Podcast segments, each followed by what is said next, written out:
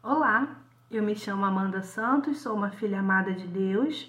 Hoje eu vim compartilhar com vocês Romanos capítulo 4, aonde relata que Abraão foi justificado pela fé. Portanto, que diremos do nosso antepassado Abraão? Se de fato Abraão foi justificado pelas obras, ele tem do que se gloriar, mas não diante de Deus, que diz a Escritura: Abraão creu em Deus e isso lhe foi acreditado como justiça. Ora, o salário do homem que trabalha não é considerado como favor, mas como dívida.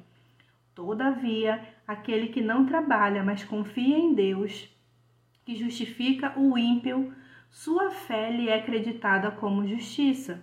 Davi diz a mesma coisa quando fala da felicidade do homem, a quem Deus acredita justiça, independente das obras versos 7 e 8, para mim são considerados um dos trechos principais do capítulo 4. Como são felizes aqueles que têm suas transgressões perdoadas, cujos pecados são apagados. Como é feliz aquele a quem o Senhor não atribui culpa. Muitas das vezes nós não nos achamos dignos do Senhor. E essa palavra fala que nós podemos, que nós devemos ser felizes, porque a partir do momento que nós procuramos Cristo e nós nos arrependemos, as nossas transgressões são perdoadas e nós nos tornamos felizes por causa disso.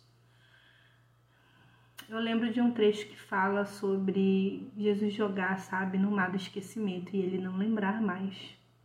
Eu acho que o passado ele só deve ser visitado se ele precisa ser tratado.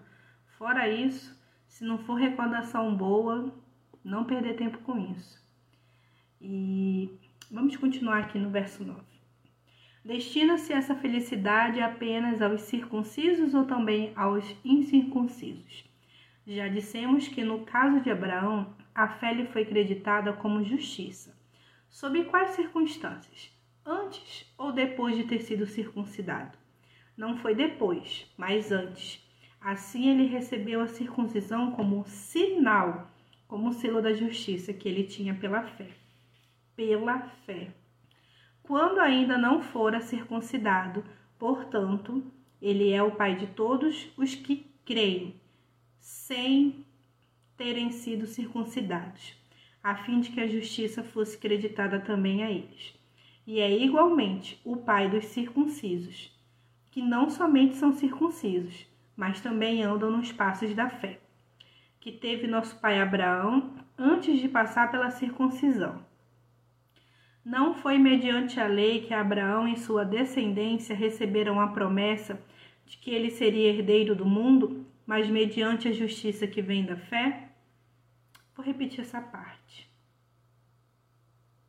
a promessa que seria herdeiro do mundo mediante a justiça que vem da fé. Pois se os que vivem pela fé são herdeiros, a fé não tem valor e a promessa é inútil. Porque a lei produz a ira, e onde não há lei, não há transgressão. Portanto, a promessa vem pela fé, para que seja de acordo com a graça, e seja assim garantida a toda a descendência de Abraão, não apenas aos que estão sob o regime da lei, mas também aos que têm a fé que Abraão teve. Ele é o pai de todos nós, como está escrito: Eu o constituí pai de muitas nações. Ele é nosso pai aos olhos de Deus, em quem creu, o Deus que dá vida aos mortos e chama à existência coisas que não existem como se existissem. Abraão, contra toda a esperança, em esperança creu, tornando-se assim pai de muitas nações, como foi dito a seu respeito. Assim será a sua descendência. Sem se enfraquecer na fé, reconheceu que o seu corpo já estava sem vitalidade pois já contava cerca de cem anos de idade, e que também o ventre de Sara já estava sem vigor.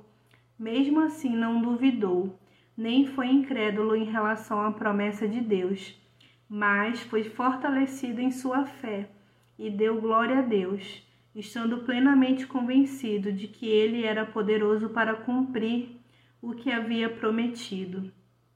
Em consequência, isso lhe foi creditado como justiça.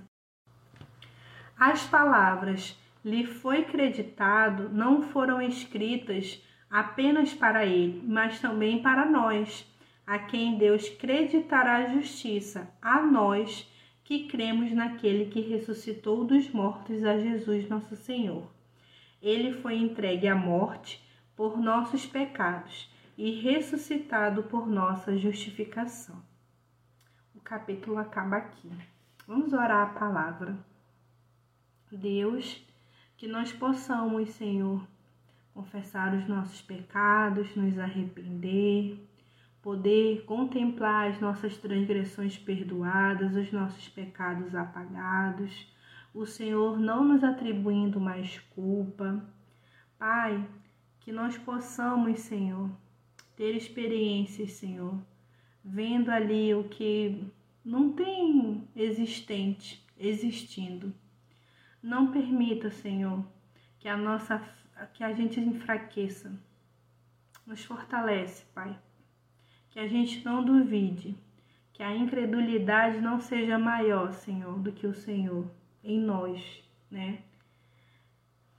Em relação às promessas que o Senhor tem nos falado, que o Senhor possa nos fortalecer, que nós possamos dar glória a Deus, que nós possamos ser plenamente convencidos que o Senhor é poderoso para cumprir o que o Senhor promete. Que nós possamos crer naquele que ressuscitou dos mortos, o nosso Senhor Jesus Cristo.